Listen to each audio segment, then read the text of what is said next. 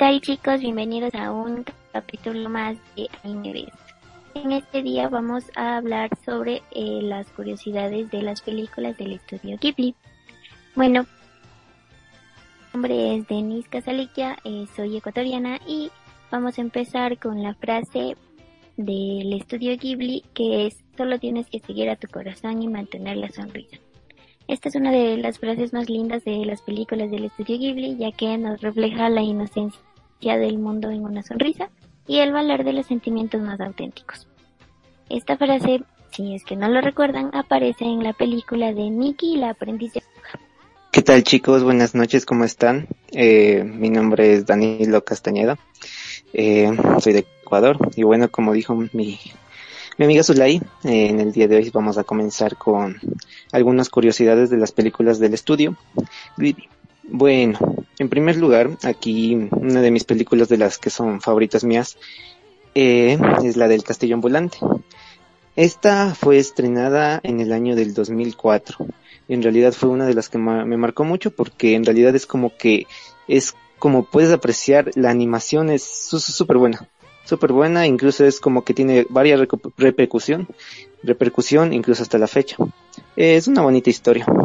Básicamente, bueno, también es conocida como El Castillo Vagabundo.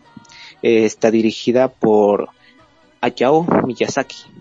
Y bueno, una pequeña introducción. Dice que el mundo tecnológico y mágico, la joven Sophie tiene aspecto de anciana debido a una maldición, por lo que decide acudir al mago Howl que habita en un castillo ambulante y que también necesita la ayuda de Sophie.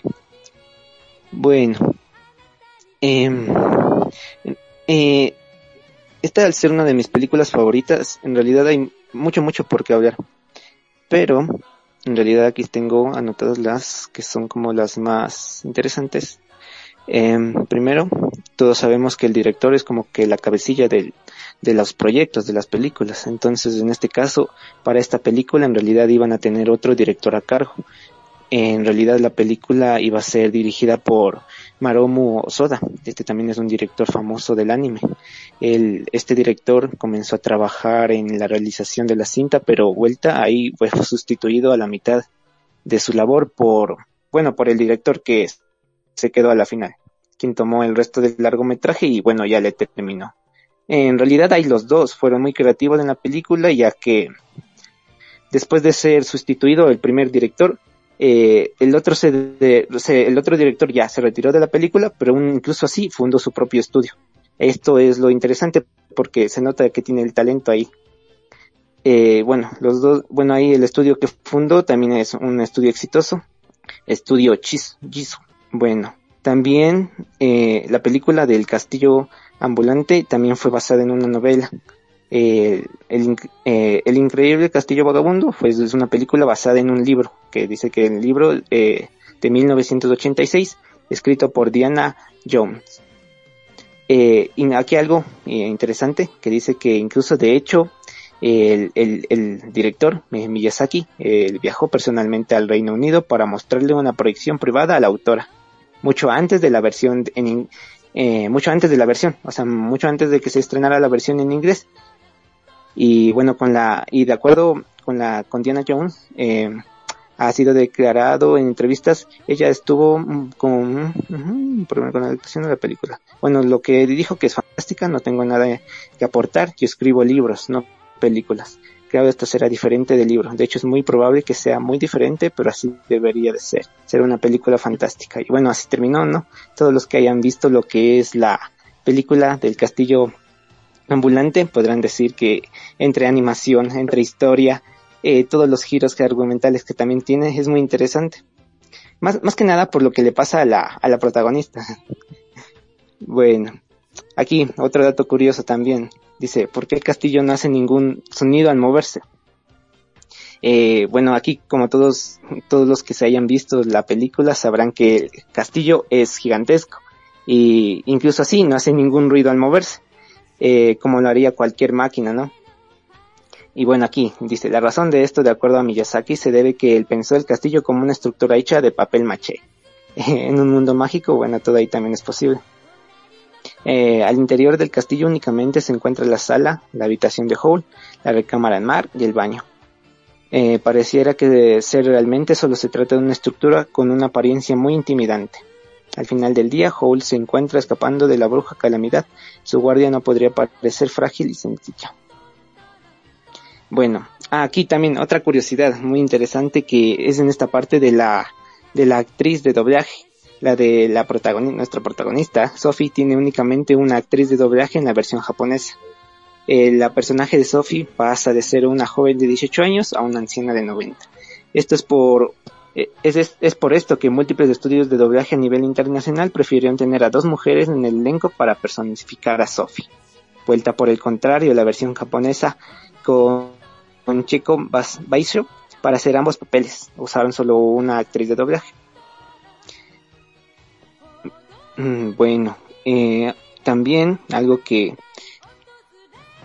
algo interesante en la parte de la película, justo en la parte de la, nuestra protagonista que es Sophie, es que incluso ella tenía, poseía poderes mágicos. En la obra original, que es la del Castillo Vagabundo, Sophie posee ciertos poderes mágicos que le ayudan a involucrarse en este fantástico mundo. Como sabrán, este es un mundo de magia en donde, en donde eso se ve recalcado ya incluso en el castillo, en un castillo gigantesco, porque por dentro ni siquiera tiene la apariencia de lo que podría ser. Eh, específicamente aquí, como dice en la novela, se explica que las palabras de Sophie tienen propiedades mágicas. Sin embargo, en la adaptación de la película no se habló nada de esto. Bueno, eh, también aquí y algo curioso eh, es que en los puntos más importantes en la lista de datos curiosos de, esta película, no del castillo vagabundo, es el simbolismo detrás de la bella historia que trata Miyazaki experto en el empleo de metáforas en su historia, como algunas personas lo han analizado es de la siguiente manera. El castillo en sí representa a Howe, algo muy poderoso pero desastre, pero un desastre a la vez con mucha carga dentro. La entrada al oscuro portal puede ser el estado mental de Howe, más específicamente el inconsciente en el que se mantiene inmerso. Por otro lado, Carcifer nos muestra el sentir del corazón de Howe, metaforizado con una llama ardiente, Mark pareciera simbolizar la parte inocente y un tanto infantil de Howe. Cuando Sophie entra en la vida de Howe, empieza a organizar las cosas en el castillo y se hace amiga de Mark y Calcifer rápidamente. Casi al final de la película, Sophie logra rescatar a Howe del portal oscuro donde éste consigue mostrar su pasado y se reconcilia con él, con sus sentimientos y con su presente. Bueno, en general en realidad la película es súper buena ya que como desde el inicio de lo que trata en la maldición de Sophie, es que en realidad es como que deja ver ese, ese, tiene un buen trasfondo en realidad en la parte en la que, bueno, pasa toda la situación de magia, de, de se convierte, ¿no? Desde una jovencita a una anciana. Tiene varias escenas que son muy interesantes, desde lo que ella va a encontrar el castillo, le persigue, ya se logra, ya logra introducirse ahí. Y bueno, va continuando la historia en realidad. Es, es súper interesante. En realidad, como, en realidad todo lo que es de los mundos mágicos me resulta ahí curioso porque es como que nunca sabes lo que puedes esperar. En realidad hay una escena que es de las de mis favoritas, la que es del inicio, es del inicio justo cuando al inicio se le, se le pega la maldición a Sophie. Entonces, eh, entonces es como que justo está de un día para otro un día está jovencita y, se despierta y vuelta ya está convertida en una anciana. Es como que uno también pensará eso y es como que se piensa como, ¿y ahora qué hago? Es como que te metes en el papel y te deja mucho que pensar, la verdad. No sé qué piensas tú, Zuley, en esta parte de aquí. Eh, bueno, verás, o sea, si cuál es mi escena favorita de esta película, pues ah, sin duda mi escena favorita es cuando Sophie eh, salva el corazón de Hope. Esa escena me encanta porque es como que cuando tú conoces a esa persona especial y viene a cambiarte la vida, viene, no sé, a, hacerte sentir bien, te, si me entiendes, o sea, es, tan linda esa escena, me gusta mucho, la verdad. Y esa película también me encanta. Mm, bueno, eso sí, o sea, en general es como que ella llega a la vida de él como para cambiarle. Sí. Todo, todo. Mm. Sí, súper romántico. Y bueno, también la trama es súper buena. Así que a los que recién están empezando en el mundo del anime, véanla y a los que ya somos antiguos en esto, entonces vuélvanse la ver, es buena. Y bueno, verán chicos, yo por otro lado eh, voy a seguirles hablando, vamos eh, con otra película, pero para los que recién están adentrándose en el mundo del anime, dar esta pequeña información antes. El estudio Ghibli es un estudio de animación japonés muy reconocido, es uno de los mejores estudios del género de animación en cine. Se fundó en 1985 por Hayao Miyazaki e Isao Takahata, junto al productor Toshio Suzuki. Tras el éxito de la primera película, El Valle del Viento, eh, han producido más largometrajes y cortometrajes. Este estudio tiene un total de 22 películas producidas y seis de sus películas son las más taquilleras en el cine japonés y cinco han sido dominadas al Oscar, ganando al, al premio de la mejor película de animación, El viaje de Chichiro. El, logo de esta, eh, de esta empresa de animación, de este estudio, es Totoro, a los que no conocen, de la película de mi vecino Totoro. Esta es la mascota de este estudio personajes de este estudio todos son muy peculiares, son llenos de aspiraciones, de emociones, de objetivos.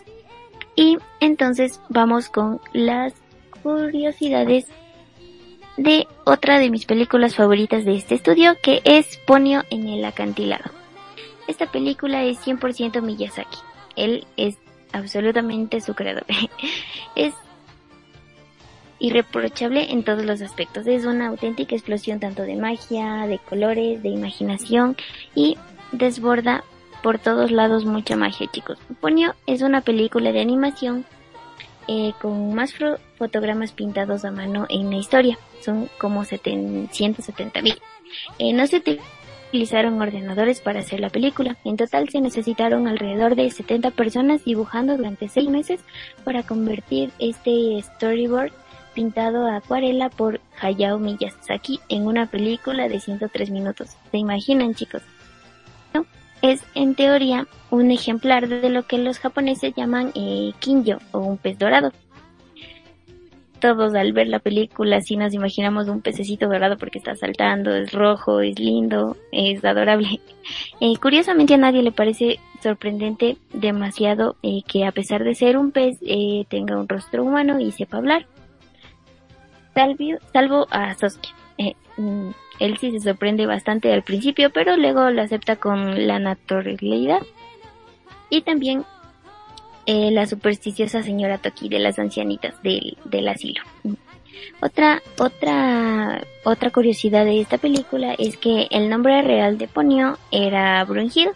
Este nombre procede de, de, de una princesa valquiria en la mitología nórdica. Yo ni siquiera me imaginaba esa curiosidad, chicos. El personaje de Sasuke está basado en Goro Miyazaki, que es el hijo de Hayao. Es un niño pequeño, es travieso, es, es inocente, eh, es muy alegre. Eh, Ponyo también establece el vínculo con Sasuke cuando le lame la herida del dedo. Eh, otra curiosidad también es que el barco de Koichi el Koichi es el padre de Sosuke, eh, se llama eh, Koganei Maru. Eh, Koganei es una localidad cercana en Tokio en la que se encuentra la sede del estudio Ghibli y también la de Gainax. También en la escena cuando Lisa abraza a Sasuke en la cama para animarse canta la estrofa de Watashi wa Genki, que esta es la canción Sampo del tema de apertura de Totoro. En la película también podemos ver eh, que aparece eh, un guiño a, de, de mi vecino Totoro que observamos en la casa de esas que es un Totoro diminuto así colgado en la puerta de la nevera o en la red. Eh, también una vez más volvemos a encontrarnos con una entrada a través de túnel como alegoria de cambio drástico y paso hacia lo desconocido. Es decir, desempolvamos en nuestra memoria, en nuestros recuerdos. Esta escena nos resulta familiar también, ya porque eh, la habíamos visto antes en el viaje de Chichiro. Eh, también el bonus track eh, Ponyo versus Marco, el aprendiz de Howling el castillo ambulante, y hay también parecidos razonables. O sea, sí, si, si, si no se han fijado bien, o sea, tendrían que volver a ver ambas películas. Eh, Mark se parece un poco a Ponyo. Eh, bueno, no sé qué le pasó ahí. Pero algo que quisiera agregar también es que, como ya estaba mencionando, en la parte, algo curioso, ¿no? Que en la parte de aquí de lo que, que mencionó ya mucho a Totoro, eh, o sea, todos sabemos, ¿no? Que el personaje se llama Totoro, pero ahora, ¿qué significa la palabra Totoro? Eh, bueno, esta palabra viene, es una modificación de la palabra troll. Eh, el troll es del monstruo de la mitología eh, que, ha, bueno, es un monstruo pero en japonés se pronuncia Totoro. Y, y es la niña Mei quien lo ha llamado así en un primer momento durante la película. Bueno, esto es, Totoro es un troll en toda regla y de los, y bueno, no de los, de los monstruos que hay. Bueno, eh, aquí en la versión de 2016 se incluyó una línea extra que lo explicaba. Además, al final de las películas de las niñas están leyendo un libro con su madre. Y aquí si, si nos fijamos en la portada de este libro, se trata de las tres cabras machogros. Es un cuento noruego sobre tres cabras que pasan sobre un puente construido por un troll. Bueno, más que nada es para el nombre, es la referencia. Es la referencia a, lo que hace a lo que hace a su, a su nombre.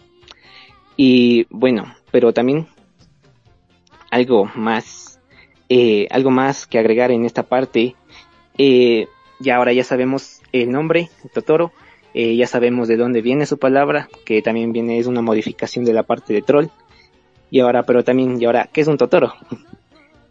ya sí, bueno, ya se dejó claro que, eh, bueno, en, en la película, el director de la película no solo ha dicho que no es un espíritu, es solo un animal, aunque en todo momento se lo llama espíritu del bosque. Además ha dicho que creo que vive de bellotas, es supuestamente el protector del bosque, pero es, es solo una idea medio cocinar, es una aproximación. Sin embargo, en lo que a diseño se refiere, el Totoro parece estar inspirado por varios animales, incluyendo los taniscus y los gatos. Eh, bueno, en la película hay una escena de vuelo y cuando Satsuki y Mei tocan las ocarinas durante la noche sugieren que Totoro estaría inspirado también en los búhos. En los búhos. Bueno, pero bueno, aquí continuando ya de una vez en lo que estamos en la película de Totoro, eh, sería bueno mencionar unas pequeñas curiosidades. Eh, eh, esta película está basada en hechos reales.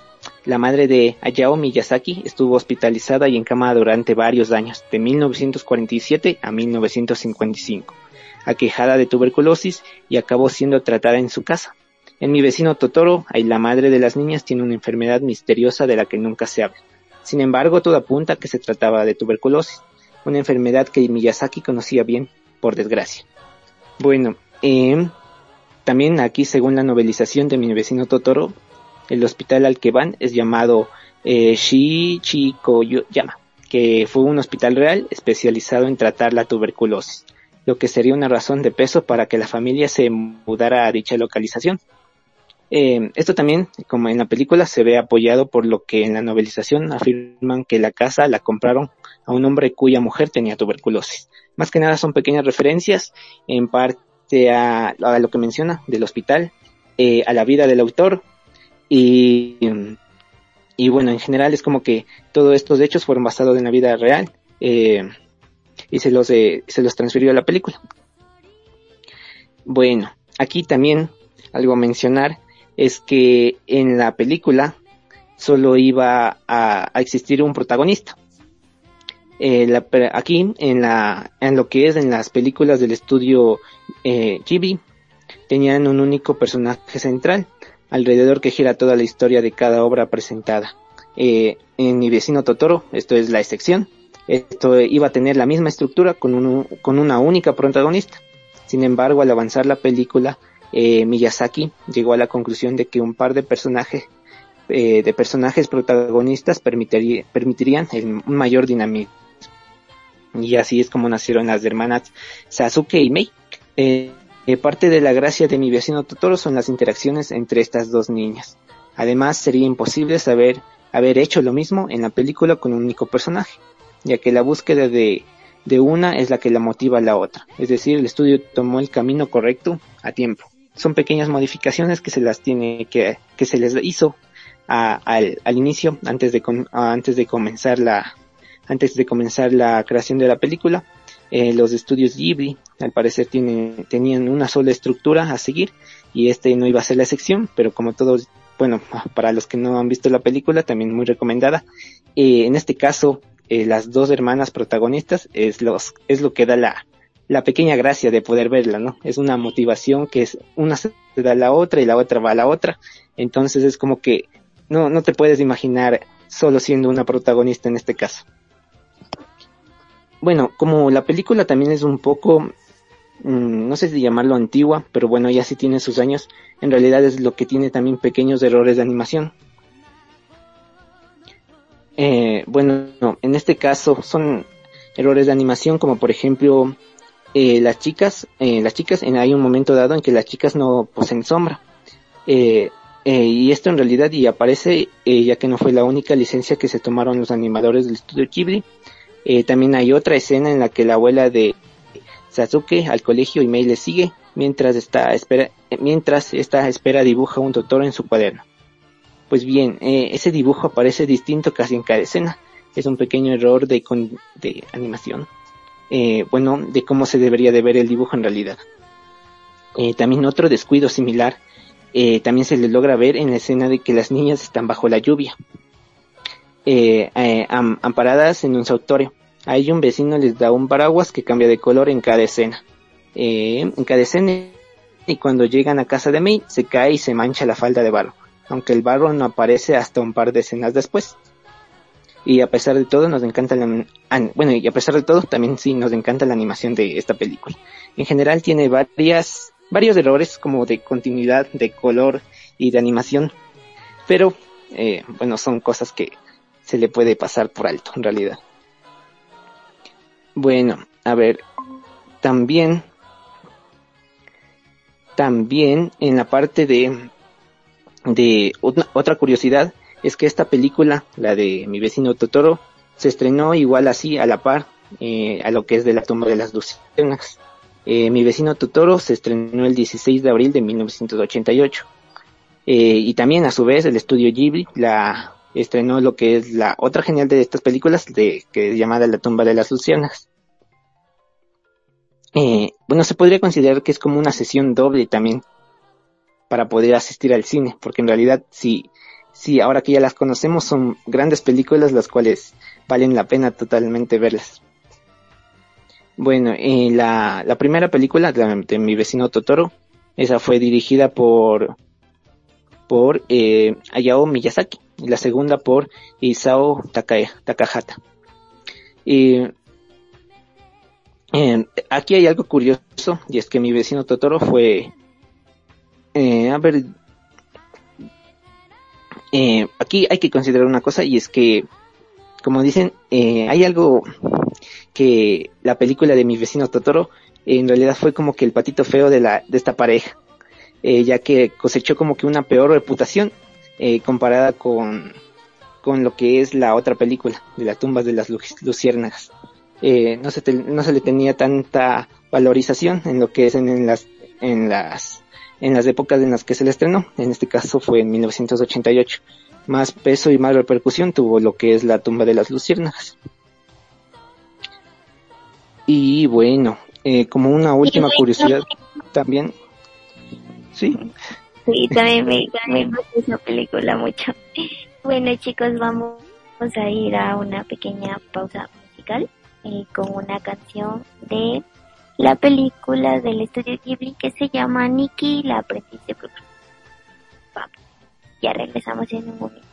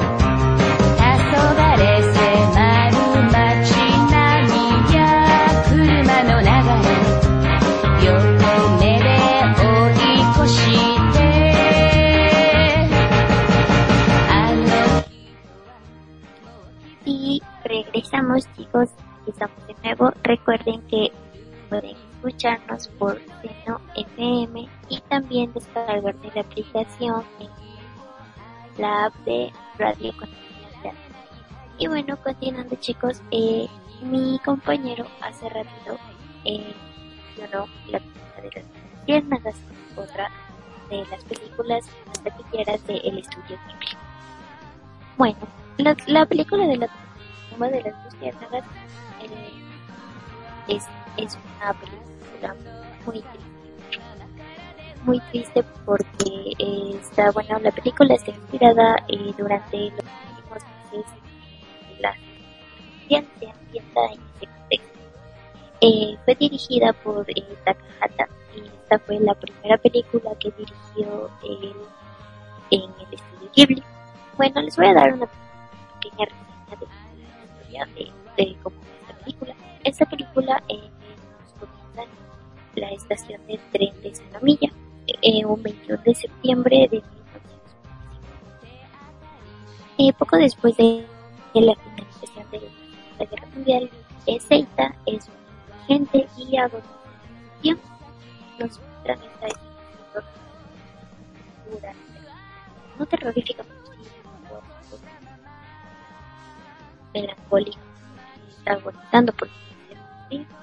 Entonces, eh, tras morir por el espíritu de Seita se encuentra eh, como el espíritu Setsuko y comienza a recordar los sucesos eh, comienza a recordar varios eh, sucesos que vivió con su hermana. Y eh, entonces, en marzo de 1945, allá en Japón, la aviación estadounidense somete las ciudades japonesas a aéreos. En uno de los bombardeos, eh, la ciudad eh, convierte en un infierno humeante para sí. Él tiene 14 años y su hermana menor Setsuko tiene 5 años. Eh, son hijos de un oficial de la Armada Imperial Japonesa. Durante este apogeo de la guerra, ambos viven con su mamá, pero un día en el bombardeo ambos niños se retrasan y consiguen llegar al búnker donde ya los espera. Entonces son tomados por, bombas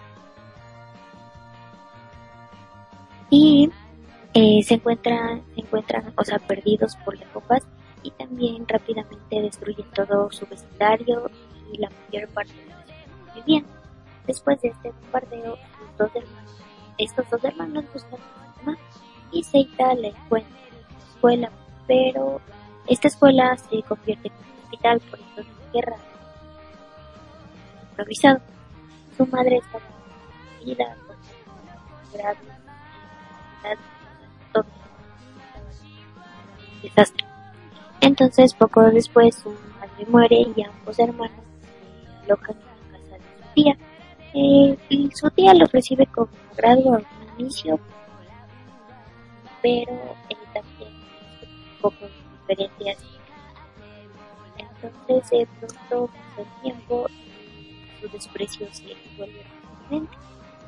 Eh, después de la discusión con su tía, estos dos hermanos su tía, es la comida, todo se, se torna incómodo. Entonces eh, deciden vivir por su cuenta en un refugio antiaéreo abandonado, en unas como tipo cuevas eh, para refugiarse. Entonces eh, esperan que su papá vuelva de la guerra. Ahí pueden vivir con mayor desahogo y sin, sin sentir que son un estorbo para nadie, pero no, no mejora cuando escapan de porque la comida escasea, o ya puede darle bien y no pueden esperar tampoco ningún tipo de ayuda ya que todos están necesitados en ese ámbito, o sea, nadie, nadie quería ayudar a nadie este por la guerra. Entonces, eh, Seita se ve obligado a robar a algunos agricultores locales y a saquear los lugares donde. Prácticamente empieza a robar y, y esto no es bueno porque en una de estos robos él es atrapado, se lleva la policía, este ámbito así de la guerra que es muy triste, él, él solo quería algo para y o sea lo que es peor o sea estos estragos de la guerra son la destrucción para Tesco ya que cada vez son más visibles porque empiezan a, a notarse sus costillas empieza a hacer hable a las enfermedades le, le salen los o sea es todo todo todo todo súper bueno ya con este contexto eh, de la película de la tumba de las luciérnagas eh, esta película está basada en la novela del escritor Akiyuki una de las curiosidades de esta película es que tiene muchas cosas que realmente pasaron en su vida.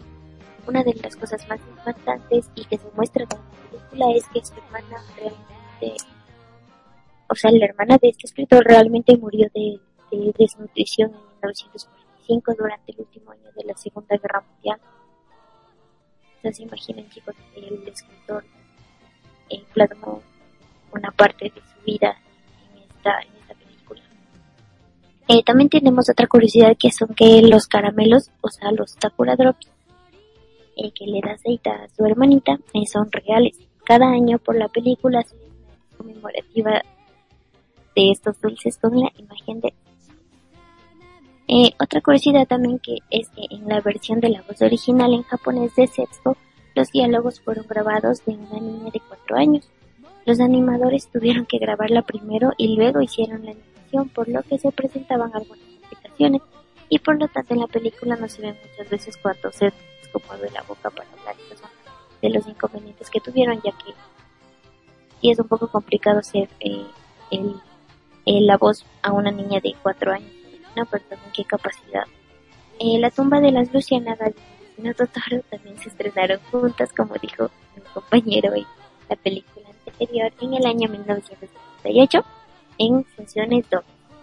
Totoro se presentaba primero para que los padres y sus hijos pequeños pudieran ver primero y ya está que las cosas de las luciérnagas a los niños, ya por el contexto que les decía.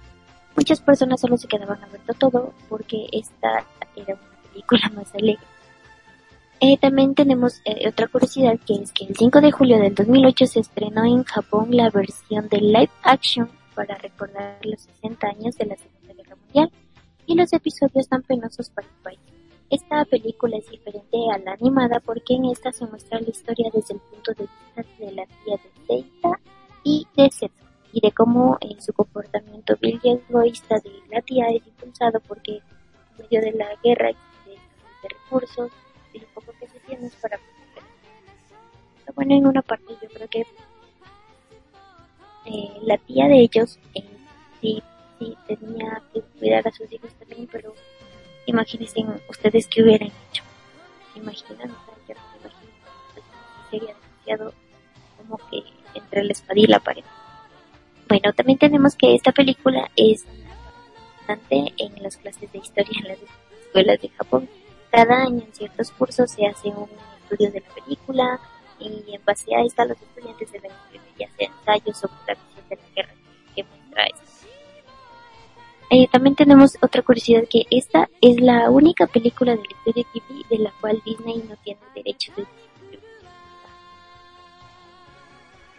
También eh, tenemos eh, otra curiosidad que es que Isao Takahata y Hayao Miyazaki levantaron con mucho esfuerzo el estudio Ghibli es una de las cosas que hicieron como muestra de su amor por el arte y, por el amor del cine, que fue compartir el dinero para poder producir tanto la tumba de las luciérnagas como ya que Miyazaki le rechazaron la idea de mi vecino Totoro al principio.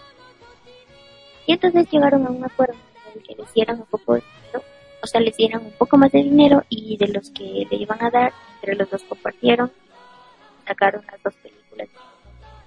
Y esto estos hicieron un milagro al lograr que les alcanzara el dinero para hacer estas dos películas tan, tan complejas y tan buenas también en esta en este estudio.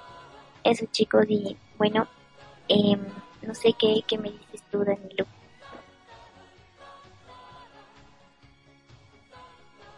Eh, por parte de lo que es esa película, o sea, la sincera y todavía yo no me he visto, pero sí, sí he escuchado que es súper densa en la parte de lo, de lo que trata, del tema que trata en realidad. Ya algún rato voy a, a ver si es que la, me la puedo ver. Y bueno, también tenemos por otra parte, ya para finalizar eh, las curiosidades de las películas de este gran estudio, también tenemos una, una película eh, eh, llamada Nikki, la aprendiz de bruja. Esta es una película también muy, una, una de las mejores películas que tiene el estudio eh, Eh, bueno, eh, eh, bueno, por esta parte, em, eh, bueno, aquí les una, un pequeño, una pequeña reseña de lo que es esta película. Dice, Nikki, la aprendiz de bruja, es uno de los mejores exponentes del espíritu de Estudio Ghibli. Al no solo tener una protagonista con un espíritu lleno de energía e inquebrantablemente, sino también por mostrar el proceso de madurez e independencia en la infancia y adolescencia así como también tener un mensaje ecologista y feminista. Eh, esta película es basada en la novela homónima de la de Eiko Kadomo. Narra como Nikki, una brujita de 13 años, debe marcharse de su casa un año para completar su formación como hechicera, según lo dicho por la ley de las brujas. Aquí la joven aprendiz llegará a la costera y preciosa de Corino, junto a su gato negro Hi, en lo que trabajará amistad con Ozono, Tombo y Úrsula. Sin embargo, Nikki se enfrentará a varios problemas personales en su cambio a la madurez y la independencia. Eh, bueno, aquí está Nikki, la aprendiz de bruja, es una de las más queridas y recordadas por el público. Eh, es uno de los primeros éxitos de la factoría y, y una precursora de lo que sería después la princesa Momoke y el viaje de Chichiro. Porque Nikki, la aprendiz de Nikki, la aprendiz de bruja, es una de las grandes joyas cinematográficas dirigidas por el maestro, bueno, también de varias películas que ya mencionamos, de Hayao Miyazaki. Una de las pequeñas curiosidades aquí es que en realidad en términos económicos esta película es la considerada como el gran, gran, el primer gran éxito del estudio Ghibli eh, aparte de con el doble estreno que ya habíamos mencionado de Mi vecino Totoro y de La tumba de las luciérnagas, eh, la, eh, esta empresa necesitaba un éxito rotundo para poder garantizar la viabilidad en el futuro del estudio. Eh, esta película logró recaudar lo que es 2.170 millones de yenes, lo que más o menos es en dólares serían 19 millones 630 mil dólares. Eh, esta fue la película más taquillera en Japón en 1989. Eh, en realidad, esto en comparación con la película de Mi vecino Totoro y la tumba de los luciérnagas, logró recaudar cuatro veces más. Y bueno, aquí ya como proyecto, como empresa, eh, ya dio, ya se inició a lo que es una solidificación del proyecto de, los estudios Ghibli. Eh, algo que pudo completarse satisfactoriamente gracias a que la siguiente cinta del estudio, también una muy buena, Recuerdos del Ayer, que fue también otro éxito de la taquilla, obteniendo 16 millones de euros en recaudación. Bueno, eso más o menos también es en dólares. Aquí adicional para mencionar es que si bien es cierto estas películas son estrenadas en Japón, no solo fue un éxito en Japón, sino que también fue un éxito en la taquilla eh, antes de que Disney distribuyese en cines de todo el mundo. Eh, Nikki, aquí la aprendiz de bruja, fue la primera prueba de testeo para el público occidental. De hecho, la película fue distribuida en inglés por, por eh, Streamline Pictures, por orden de Takuma Shoten, para mostrar en los vuelos internacionales de Japón Airlines. Y, pero ya, y vuelta en 1997, ya fue lanzada su versión de Disney. Y contó con una jovencita eh, llamada Kirsten Dunst, doblando a la, a la brujita de Nick. El actor Phil Hartman dobló al gato Gigi, convirtiéndose en su último trabajo actoral, ya que fue asesinado, bueno, un año más tarde por su esposa. La versión de Disney distribuida por Buena Vista fue un auténtico éxito de ventas, logrando la octava posición de las películas más alquiladas de la cadena de, Blockbuster, cuando todavía se alquilaban las películas, además de vender más de un millón de copias en territorio estadounidense, según lo que informan eh, informó la web, la web de Nausicaa.net.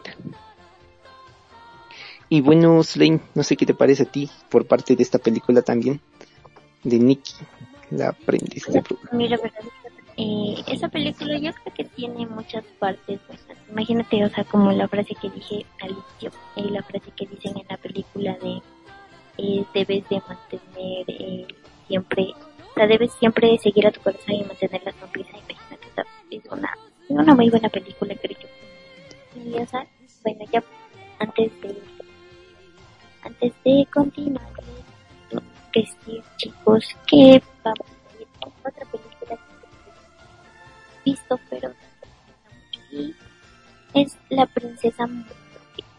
Esta nos cuenta una historia de Ashitaka, un príncipe local que sufrió una maldición y en sus viajes para curarse encuentra con Sam, una joven criada por la diosa loba.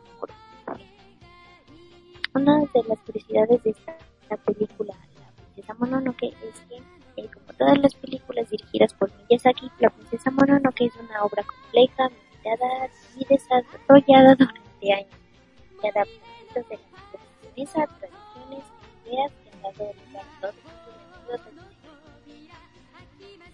Bueno, eh, también, eh, o sea, miren, tenemos esta curiosidad que es en el paseo por el bosque, cuando, cuando Miyazaki dice, cuando Miyazaki necesitaba inspiración para sus películas, él se iba a pasear Hirata Yakushima. Estos bosques eh, que aparecen en, en Náusica del Valle del Viento, que es otra película de Ghibli, están basados en los árboles y la luz de este bosque Shiratani. También eh, podemos eh, apreciar que esta película está ambientada en el periodo Muromachi japonés, que ocurrió entre los siglos eh, y XV.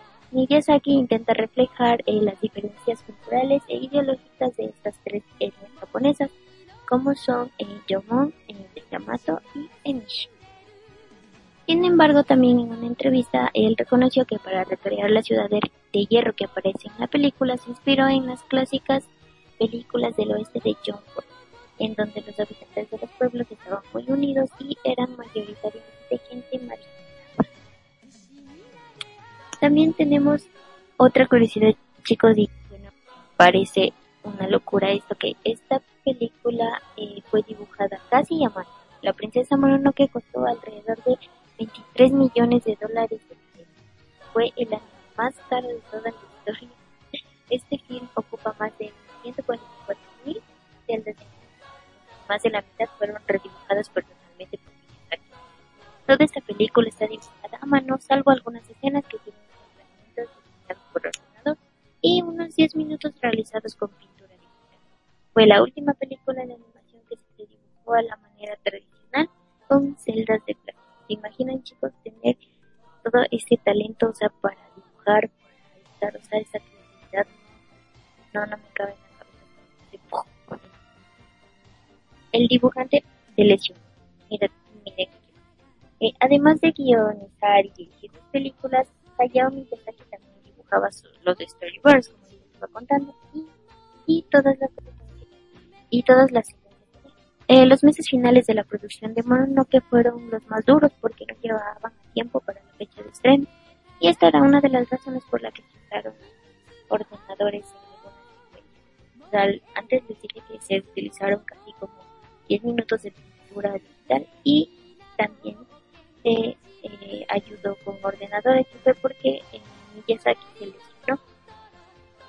Eh, Miyazaki pasó tantas horas de dibujando que terminó con una lesión en mano y las últimas semanas las pasó trabajando con su mano dentada. Esta es una de las curiosidades de la princesa que es más conocida. La princesa vengadora. Aunque muchos asumen que que es un nombre, en realidad su traducción literal es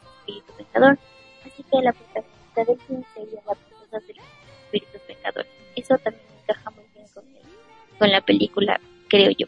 Pero bueno, me gusta el nombre de la ¿Quién es el protagonista, chicos? Durante mucho tiempo Miyazaki pensó en llamar el film El cuento de Ashitaka, porque en el guion original el chico era el protagonista.